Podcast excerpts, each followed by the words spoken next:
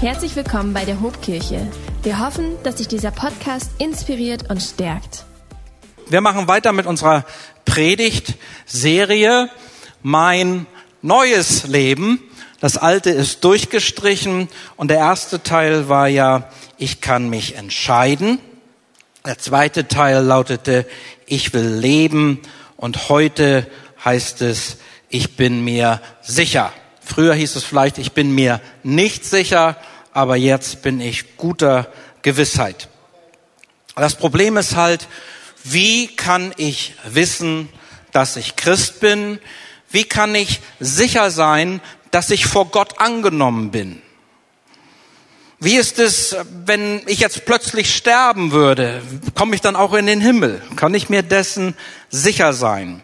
Und dieses äh, wurde manchmal mit dem alten, schönen Wort ausgedrückt, Heilsgewissheit. Habt ihr sowas schon mal gehört? Heilsgewissheit. Na, fangen wir mal bei uns heute Nachmittag hier an. Ihr seid in die Kirche gekommen. Warum bist du hier? Was treibt dich an, in die Kirche zu gehen? Da gibt's Leute, die kommen hierher, weil sie die Gemeinschaft genießen. Andere lieben unsere Musik. Dann gibt's Leute, die werden mitgebracht. Die Kinder auf jeden Fall. Ich kenne auch Orte, da bringen die Kinder ihre Eltern mit. Ist auch schön, oder? Es gibt auch Erwachsene, die werden mitgebracht. Ich kannte ein Ehepaar, da brachte die Frau den Mann mit und der war so ein bisschen knurrig dabei und folgte ihr widerwillig. Aber irgendwie stellte er dann fest, dass während der Predigt ein guter Moment ist, um so ein bisschen Schlaf nachzuholen. Das kriegte die Frau irgendwann spitz und dann fragte sie ihren Mann, worüber hat der Pastor heute gepredigt? Und das hatte er äh, beim Einlösen noch so mitbekommen und antwortete richtig über die Sünde.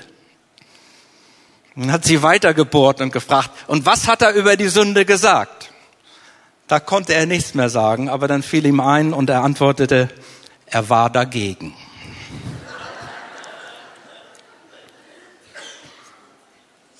Manche Leute gehen in die Kirche, weil sie den Pastor mögen.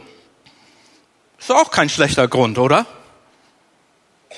Meine Oma ging äh, in die evangelisch-lutherische Kirche, da gab es so einen Gemeindebrief und wenn der Pastor Wichmann dann predigte, dann ging ich immer in die Kirche, sagt sie. Das war so schön. Den mochte sie. Das war wie mein Junge, sagte sie. Manche Leute kommen, weil das für sie eine Tradition ist. Und ist ja keine schlechte Tradition. Wenn wir jetzt die äh, Gründe, warum wir in die Kirche gehen, mit den Gründen vergleichen, aus denen Menschen gläubig werden, haben wir was ganz anderes vor uns. Es gibt Menschen, die suchen Frieden. Die werden deswegen gläubig, weil sie diesen Frieden bei Jesus finden. Dann gibt es Leute, die haben einiges auf dem Kerbholz, die sind belastet in ihrem Gewissen und sie erleben mit Jesus die Vergebung ihrer Sünden. Dann gibt es solche Menschen, die ein Bewusstsein für die Ewigkeit haben und die nicht unvorbereitet sterben möchten. Auch solche Menschen kommen zu Christus. Da heißt es in Römer 8, Vers 1, es gibt jetzt keine Verdammnis mehr für die, welche in Christus Jesus sind. Ich lese ab und zu Bibelstellen aus dem achten Kapitel des Römerbriefes, weil der uns bei unserem Thema sehr weiterhilft.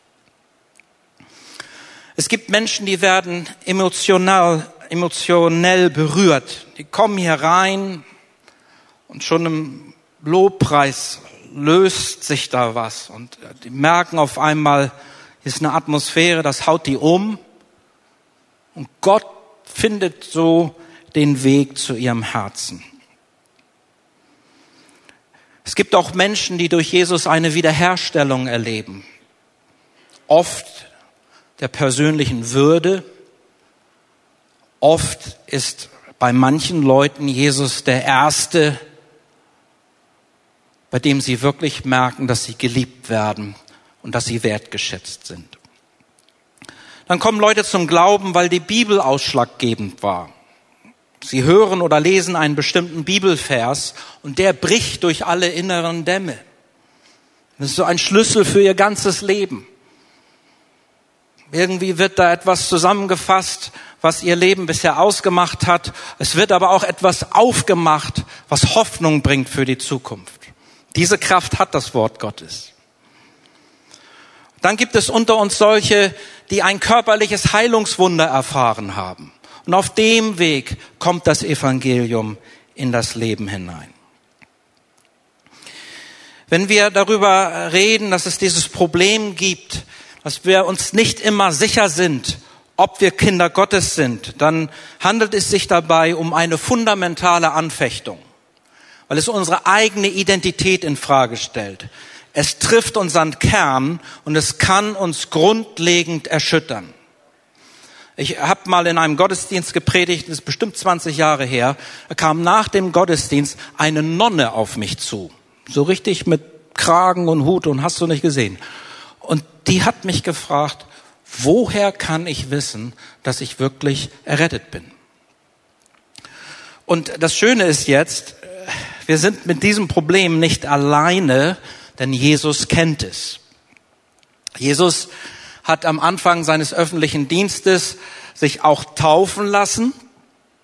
Und als er im Taufwasser steht, passiert jetzt ein wunderbarer Moment, wo die ganze Dreieinigkeit auftritt. Lukas sagt, der, der, der Heilige Geist kam in Form einer Taube herab und dann zerreißt der Himmel, der Himmel reißt auf und es kam eine Stimme, Gott der Vater sprach vom Himmel, dies ist mein geliebter Sohn, an dem ich Wohlgefallen finde. Das ist in Matthäus 3, Vers 16. Wie meint ihr, ist der Herr Jesus aus dieser Taufe gegangen? Ich denke, er wird nicht nur innerlich, sondern äußerlich auch gehüpft haben. Wird gesagt haben, yes, ich bin der Sohn. Danke, Vater. Danke für diese Bestätigung. Danke für diese Identität, die ich in dir habe. Und gleich nach der Taufe wird Jesus zur Versuchung in die Wüste geführt. Er wird dort geprüft. Und eine der, der ersten Worte, die der Versucher zu ihm spricht, lauten, wenn du denn der Sohn Gottes bist. Versteht ihr? Der Teufel dreht das genau um, was der Vater gesagt hatte. Du bist mein geliebter Sohn falls du der Sohn Gottes bist. Punkt, Punkt, Punkt. Und was dort passierte, ist ein Angriff auf Identität. Und das ist das, was uns so zusetzt. Dass Jesus da irgendwie Steine zu Brot machen sollte, das war nicht der Kern der Versuchung, sondern dass er herausgefordert wurde in dem, was er war. Weil Jesus in ähnlicher Lage war, können wir mit Sicherheit sagen, dass diese Zweifel bei vielen Christen häufig vorkommen und dass es auch keinen Grund gibt, sich dafür zu schämen. So, das war das Problem. Jetzt kommen wir zum nächsten Punkt. Das ist die Lösung. Wollt ihr die auch noch hören? Wäre doch besser, oder? Ich habe euch ein, äh, ein Dia gezeichnet. Und äh, wenn wir uns jetzt damit auseinandersetzen, wie Menschen zum Glauben kommen, kann man das auf drei Wege zusammenfassen, durch die Gott Glauben in uns weckt, die entscheidend sind, wenn es darum geht, Christ zu werden. Das ist alles da, Emotion, Intellekt, Körper fein getrennt. So ist es in Wirklichkeit nicht, aber um der Definition willen. Es gibt Leute, die kommen durch rein physische Vorgänge zum Glauben. Der Apostel Paulus, viele Leute denken, das war so ein Theoretiker, sein Glaube fing damit an, dass Gott ihm von einem Pferd stieß und dass er erblindete. Es waren beides rein körperliche Vorgänge. Das war der Weg, auf dem er seinen Anfang mit Christus machte. Ich habe das erste Mal in meinem Leben als Zwölfjähriger auf der Straße von Jesus gehört. Und für zwei Jahre hatte ich einen ganz großen Kampf in meinem Herzen, ob ich denn wirklich Christ werden sollte. Und mit 14 war das durch, mit 15 habe ich mich dann taufen lassen. Als ich zwölf Jahre alt war, hatte ich wieder mal einen schlechten Tag, mich mit meiner Mutter gestritten und in der Schule eine Prügelei angefangen. Und ich hatte damals so ein kleines Neonkreuz, das mir einer geschenkt hatte, das glühte, wenn man das Licht ausmachte. Und dieses Neonkreuz habe ich mir über mein Bett gehängt. Und ich hatte so eine, so eine Religiosität damals. Schon das Evangelium gehört, aber ich war nicht richtig Christ. Und weil ich jetzt an dem Tag so viel ausgefressen hatte, hatte ich mich vor mein Neonkreuz gekniet und Gott um Vergebung gebeten. Und als ich das tat, da merkte ich, wie mich etwas hier am Nacken berührte. Dann gab es so eine Schnippschnapp-Bewegung äh, und etwas rollte meinen Rücken runter. Das habe ich körperlich gefühlt. Und dann gab es zwei Reaktionen gleichzeitig. Das erste war, ich habe mich unheimlich erschrocken, weil ich allein in dem Raum war. Da war niemand. Da war niemand, der mich hätte berühren können. Und die zweite Reaktion war, das stimmt ja mit Jesus. Das klappt ja. Das ist ja wahr. Wahnsinn. Und das äh, war eine Anfangserfahrung, die ich nie vergessen habe, aber es war rein körperlich. Und Gott hat sich so mir erwiesen. Dann gibt es Leute, die durch ihr Empfinden Gott nahe kommen, durch Emotionen. Sie werden vom Dasein Gottes überwältigt. Dadurch ändern sie ihr Leben, sie werden Christen. Und dann gibt es Leute, die über den Intellekt Jesus entdecken. Nochmal das Dia bitte. Ja, die sich also rein gedanklich vielleicht mit der Person Jesu auseinandersetzen und auf einmal merken, Mensch, also der Jesus, das kann ja auch kein, das kann ja nicht nur ein Mensch gewesen sein. Oder es gibt Leute, die sich kritisch mit der Evolutionstheorie auseinandersetzen. Und je mehr sie das tun, desto weniger, weniger glauben sie dieser Theorie. Und äh, viele dieser Menschen kommen auf diesem intellektuellen Weg zum Glauben, ganz nüchtern, aber häufig auf guter Grundlage und mit festem Entschluss. Dann habe ich euch eine zweite Folie angefertigt. Hier seht ihr jetzt dass äh, der Glaube größer wird und den Intellekt, Emotionen, Körper so ein bisschen abdeckt. Und darum geht es, dass wir im Glauben wachsen, dass mein Glaube wichtiger wird als zum Beispiel mein Gefühl. Denn es kann ja sein, dass äh, wenn du morgens aufwachst und die Sonne scheint und äh, vielleicht gerade Samstag ist du dich so noch streckst und weißt, ich kann noch eine Stunde schlafen. Ah, ist das schön. Und Gott liebt mich. Gott liebt mich wirklich. Und dann schaust du Montagmorgen aus dem Fenster und es regnet und es ist kalt und du denkst, oh meine Güte, gibt es wirklich einen Gott? Und versteht ihr, wir müssen davon wegkommen, auf unsere Gefühle zu hören, die uns täuschen können, und Gott möchte, dass der Glaube in uns größer wird, dass der Glaube, wie es in der Bibel heißt, überhand nimmt. Mit Glauben meine ich in diesem Zusammenhang die vertrauensvolle Beziehung zu Jesus. Ich weiß, wer er ist, ich kenne ihn, ich folge ihm, ich vertraue ihm. Diese Beziehung beruht auf zwei für Wahrhalten das eine ist die historische Tatsache, 1. Korinther 15, 1 bis 4, dass Jesus für mich am Kreuz starb, dass er begraben wurde und dass er auferstand. Paulus definiert das Evangelium so. Diese drei Dinge sind das Evangelium. Christus wurde gekreuzigt, starb, er wurde begraben und er ist von den Toten auferstanden. Frage an dich ist, ob du das glaubst. Und in erster Linie, ob wir glauben, dass das tatsächlich in unserer Zeit und auf unserem Planeten an einem bestimmten Ort passiert ist. Es ist nicht irgendwo im Internet oder im Cyberspace passiert. Es ist keine Sage, sondern es ist eine geschichtliche Tatsache. Es gibt jetzt für die Beschreibung dieser Vorgänge, also der 24 Stunden, in denen Christus gelitten hat und am Kreuz starb und später auch die Auferstehung, es gibt für diese Beschreibung in der Antike bis ins späte Mittelalter keinen genaueren Bericht.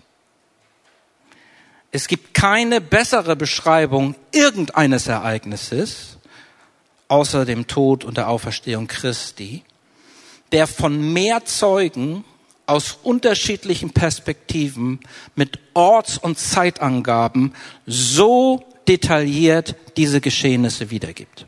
Gibt es nicht.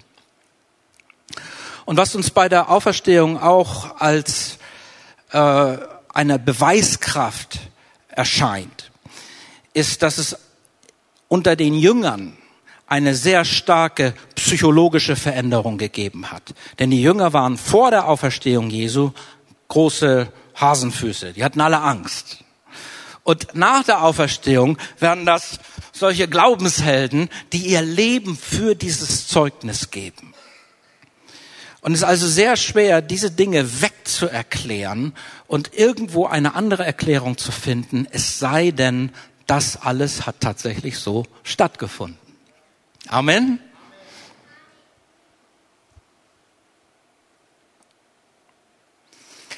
Und nach dieser historischen Tatsache hat das auch eine persönliche Dimension. Das bedeutet, ich glaube, dass Jesus für mich dort sein Leben gelassen hat. Ich glaube, dass er meine Schuld trug. Ich glaube, dass die Liebe zu mir ihn so bewegt hat, das zu tun. Und ich glaube auch, dass er für mich lebt. Nicht nur geschichtlich, nicht nur global, sondern ich. Mein Name war auf seinen Lippen, als er für mich starb.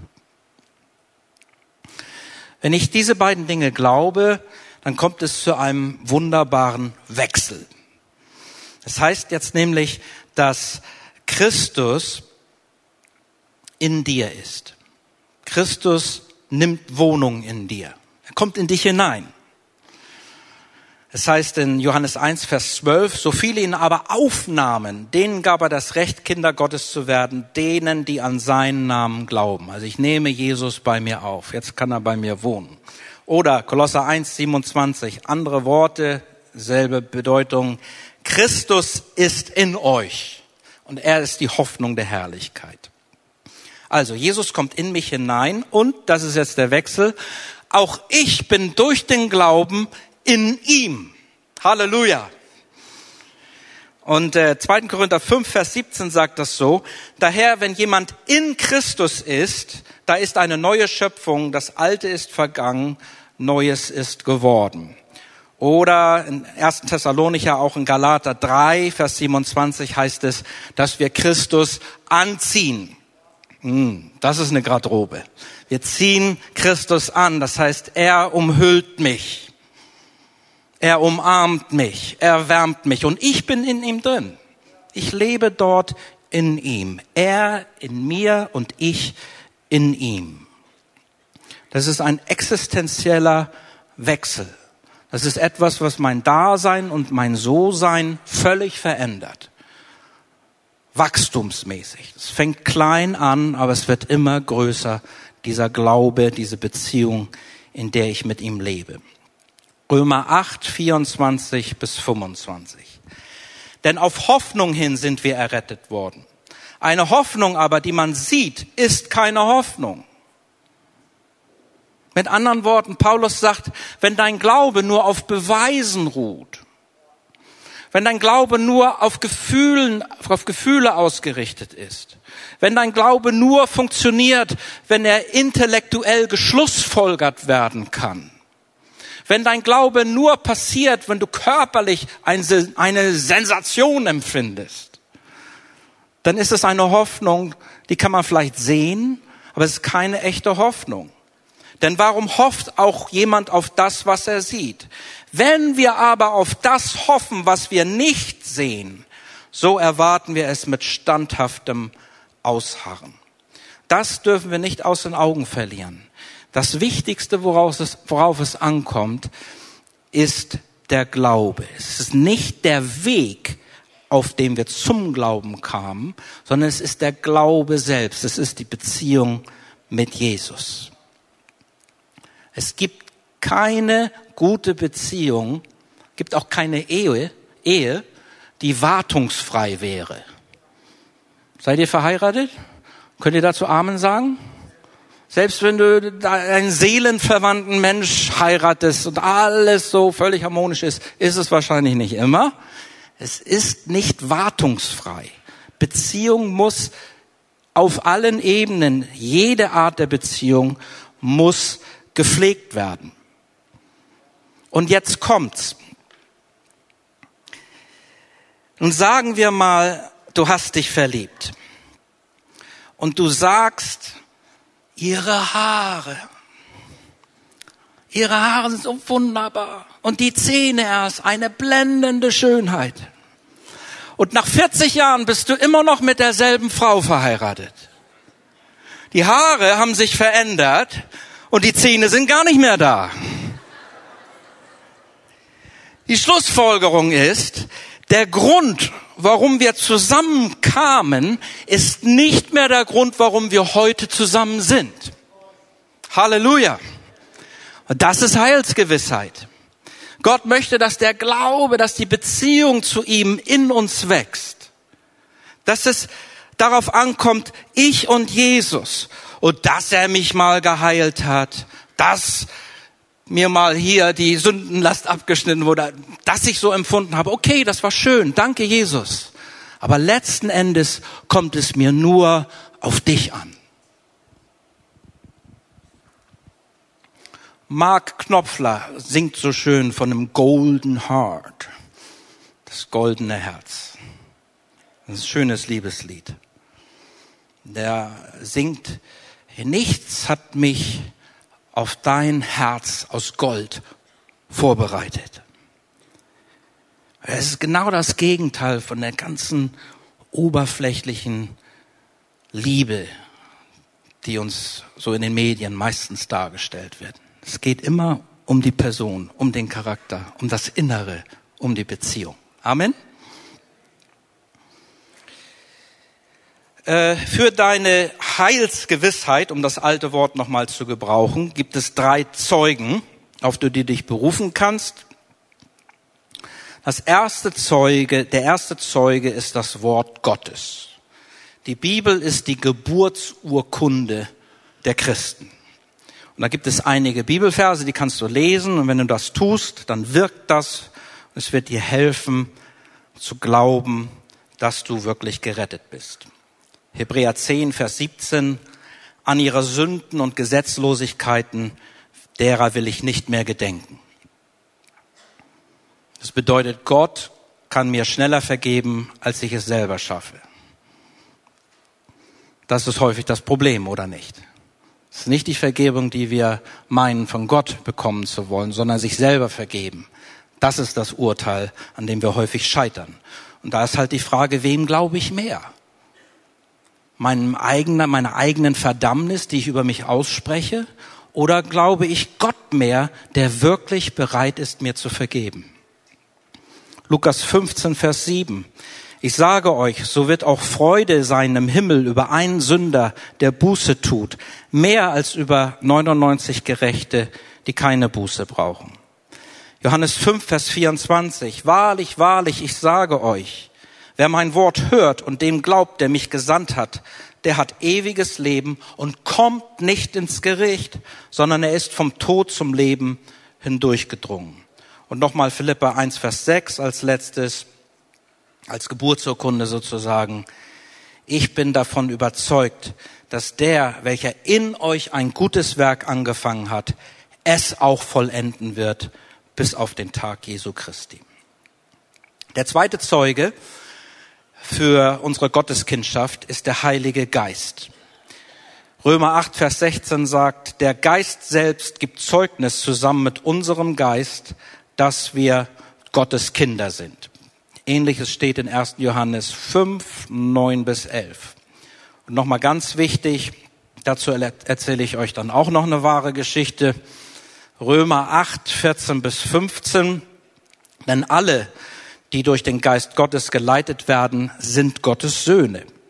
Denn ihr habt nicht einen Geist der Knechtschaft empfangen, dass ihr euch wiederum fürchten müsstet, sondern ihr habt den Geist der Sohnschaft empfangen, indem wir rufen, aber Vater.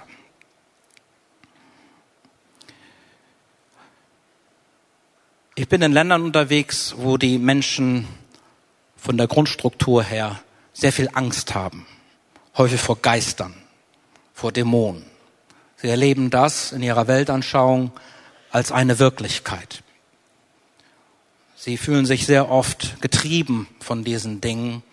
Und es gibt in unterschiedlichen Kulturen immer wieder irgendwelche Geschäftemacher, die Dinge verkaufen, um sich vor irgendwelchen Geistern schützen zu lassen.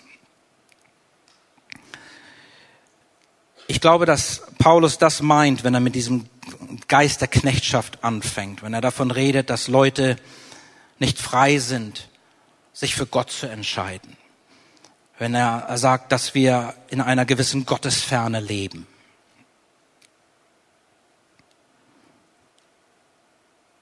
Es ist wichtig, dass wir frei sind.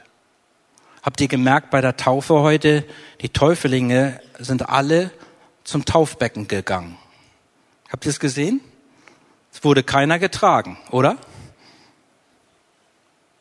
Und die Täuflinge waren noch schon alle der, der Sprache mächtig. Habt ihr das gehört? Ja. Also die haben das freiwillig gemacht. Und sie haben es auch bewusst gemacht. Deswegen taufen wir keine Kleinkinder oder Babys, weil diese Freiheit wichtig ist. Unsere Religion ist auf gar keinen Fall ein Geist der Knechtschaft. Es ist rein freiwillig. Wir sind keine Sekte. Hier kann man anfangen, hier kann man aufhören, weil Gott ein freier Gott ist. Sondern wir haben den Geist der Sohnschaft empfangen. Das heißt, wir sind Mitglieder dieser Familie. Ein gläubiger Mann in Deutschland, ein Pastor, der hatte einen Sohn, den Namen habe ich abgeändert, sagen wir mal, der Sohn hieß Benjamin. Er war zehn Jahre alt und Benjamin hatte seinen besten Freund, der hieß Stefan. Die beiden waren unzertrennlich, spielten jeden Tag nach der Schule miteinander, oft auch Fußball im Garten des Pastors. Eines Tages bemerkte der Vater, der Pastor, wie der Stefan Durst hatte, aber der Junge war zu schüchtern oder zu höflich, einfach zum Kühlschrank zu gehen sich was zu trinken zu holen. Daraufhin ermutigte er ihn und sagte, es ist in Ordnung, geh nur zum Kühlschrank und nimm dir einen Saft. So. Passierte eines Tages eine Tragödie in Stefans Familie. Seine Eltern kamen beide bei einem Autounfall ums Leben. Es gab da wohl nicht weiter größere Familie und der Pastor mit seiner Frau entschied sich dann, nach einigen Wochen den Freund seines Sohnes, ja, den Stefan, zu adoptieren. Das haben sie gemacht. Jetzt kam der Stefan in die Familie. Er war nicht nur Freund für den Benjamin, er war auch der Bruder. Und die Eltern merkten nach einer Weile, wie sich der Junge jetzt in die Familie integrierte.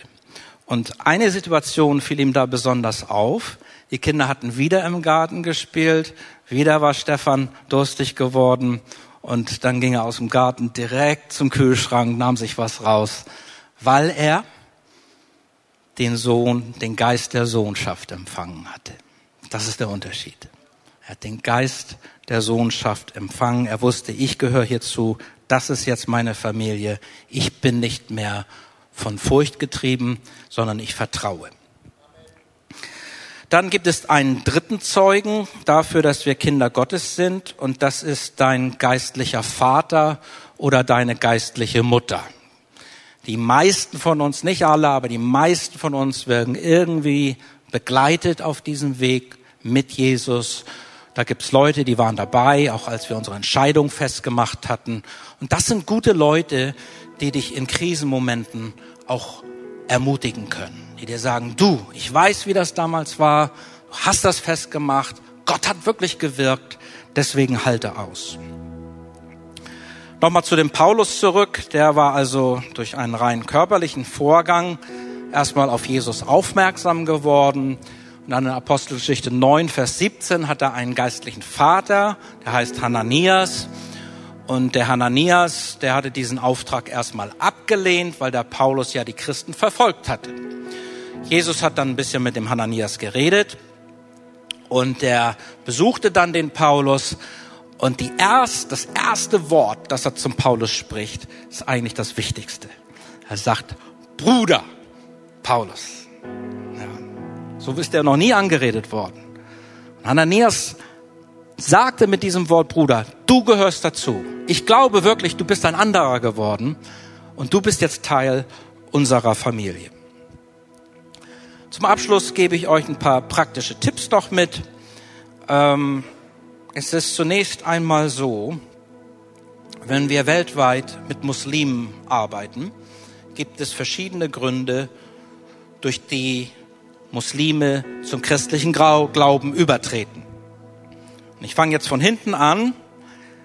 Der vierthäufigste Grund ist körperliche Heilung. Lernen, lehren wir auch unsere Studenten dort in Indonesien. Betet mit den Muslimen, wenn die krank sind, wenn in den Familien Kinder krank sind, fragt, ob ihr mit dem beten dürft im Namen Jesu. Gott tut Wunder. Das klappt. Der dritthäufigste Grund, warum Muslime zum christlichen Glauben übertreten, sind Bibelverse. Das sind Dinge in der Bibel, sprechen die so an, dass sie ihr Herz für Jesus öffnen. Der zweithäufigste Grund sind Träume. Ich habe einen Bekannten, der in Brüssel unter marokkanischen Muslimen arbeitet. Und jeder Dritte, den er fragt, jeder dritte Muslime dort sagt, er hat schon mal über Jesus geträumt. Und da kann man ansetzen. Der weltweit häufigste Grund, warum Muslime zum christlichen Glauben kommen, ist das Angebot der Gewissheit des Heils. Wir erklären ihnen, ich weiß, dass ich gerettet bin und wenn du zu Jesus kommst, wirst du dieselbe Gewissheit haben, dass du in den Himmel gehst. Das haben die nicht in ihrer Religion. Und das ist das, was am meisten zieht, was das Attraktivste für sie an unserem Glauben ist. Die letzte Folie, die ich habe, zeigt euch noch einmal, dass es im besten Falle zu so einem Glaubenswachstum kommt, dass unsere Gefühle, unser Verstand und auch unser Körper durch den Glauben eigentlich regiert werden, so sagt Paulus es, und dass der Glaube immer größer wird. Das bedeutet nicht, dass irgendwas, was wir empfinden oder denken, verschwinden muss, ganz im Gegenteil, aber sie werden durch den Glauben verändert, diese Aspekte. Und was uns sehr hilft, ist, wenn wir, besonders als Deutsche, mal so ein bisschen aus der Verschachtelung unseres Lebens herauskommen. Uns darum bemühen, verschiedene Aspekte unseres Lebens zu integrieren. Vielleicht bist du jemand, der auf einer Gefühlswelle zu Jesus gekommen bist. Und ich empfehle dir mal, so ein theologisches Wochenendseminar zu besuchen. Sagst du, das ist überhaupt nicht mein Bier. Ja, deswegen sage ich dir das ja. Es ist nicht dein Ding, aber da, wo du beginnst, deinen Horizont zu erweitern, dich mal Dingen aussetzt, die dir eigentlich vielleicht so ein bisschen unbehaglich sind, da wirst du merken, dass Gott deinen Horizont erweitert. Vielleicht bist du jemand, der eher einen verkopften Glauben hat. Ich würde dir empfehlen, besuch mal so ein Meditationswochenende. Ja? Öffne dich mal auf einer anderen Ebene für den Heiligen Geist und du wirst erfahren, dass Gott sich dir neu offenbaren wird. Lass dich taufen. Haben wir heute gesehen. Es lohnt sich nicht, viele eigene Zweifel immer wieder hochkommen zu lassen, ohne dass wir wirklich konkrete Schritte zu Jesus hingehen.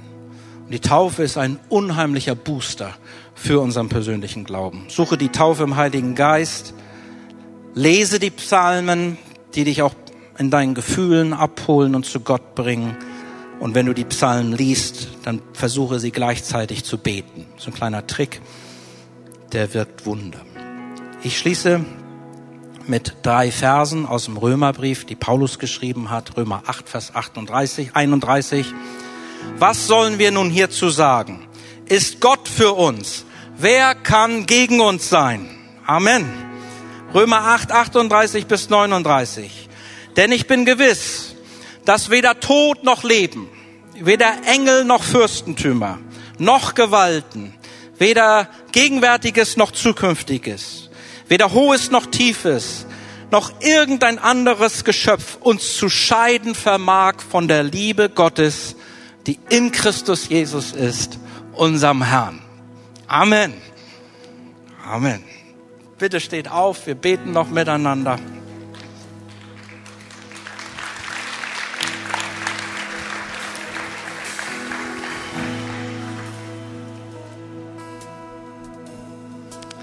Herr Jesus, wir danken dir für die Intensität, für die Innigkeit, für die Vollständigkeit, mit der du uns deine Liebe gezeigt hast. Wir danken dir für ein ganzes Leben, das du im Dienst für Menschen verbracht hast, besonders auch für deinen Tod, mit dem du für mich, für uns bezahlt hast hast uns losgelöst aus Verdammnis. Du hast uns befreit von Schuld. Und du bist am dritten Tage auferweckt worden, weil Gott der Vater sagt, all das stimmt. Und zu all dem stelle ich mich. Wir danken dir für das neue Leben in dir, Herr, für echte Gemeinschaft, für Reinheit, für Heiligkeit. Wir danken dir für unbändige Freude. Wir danken dir für lebendige Hoffnung. Diejenigen unter uns, wir bleiben im Gebet vor Gott, diejenigen unter uns, die sagen, ich habe so nagende Zweifel, bin ich wirklich Gottes Kind? Ich weiß es einfach nicht. Wenn dich das plagt, dann kannst du kurz deine Hand heben. Wir machen heute nicht mehr. Brauchst nicht nach vorne kommen brauchst nichts sagen, brauchst kein Lied singen. Einfach nur kurz deine Hand heben äh, als Zeichen. Ich, ich, ich will das mal melden. Ich will mal sagen, Gott, hier bin ich. Hilf mir mit diesem, mit dieser Gewissheit, bitte. Danke, danke. Okay, einige. Danke, ja. Einige. Ja, danke. Möchte dich dazu ermutigen, wenn, wenn das ein Problem ist, dann geh doch nach dem Gottesdienst am besten direkt auf jemanden zu. Wir haben an den Seiten Leute, die Gebet anbieten oder unsere Pastoren hier, andere Seelsorger. Äh, bleib damit nicht alleine. Es gibt da wirklich Hilfe. Und wir wollen dir zusagen, in dein Herz hineinsprechen, dass Gott dich wirklich liebt.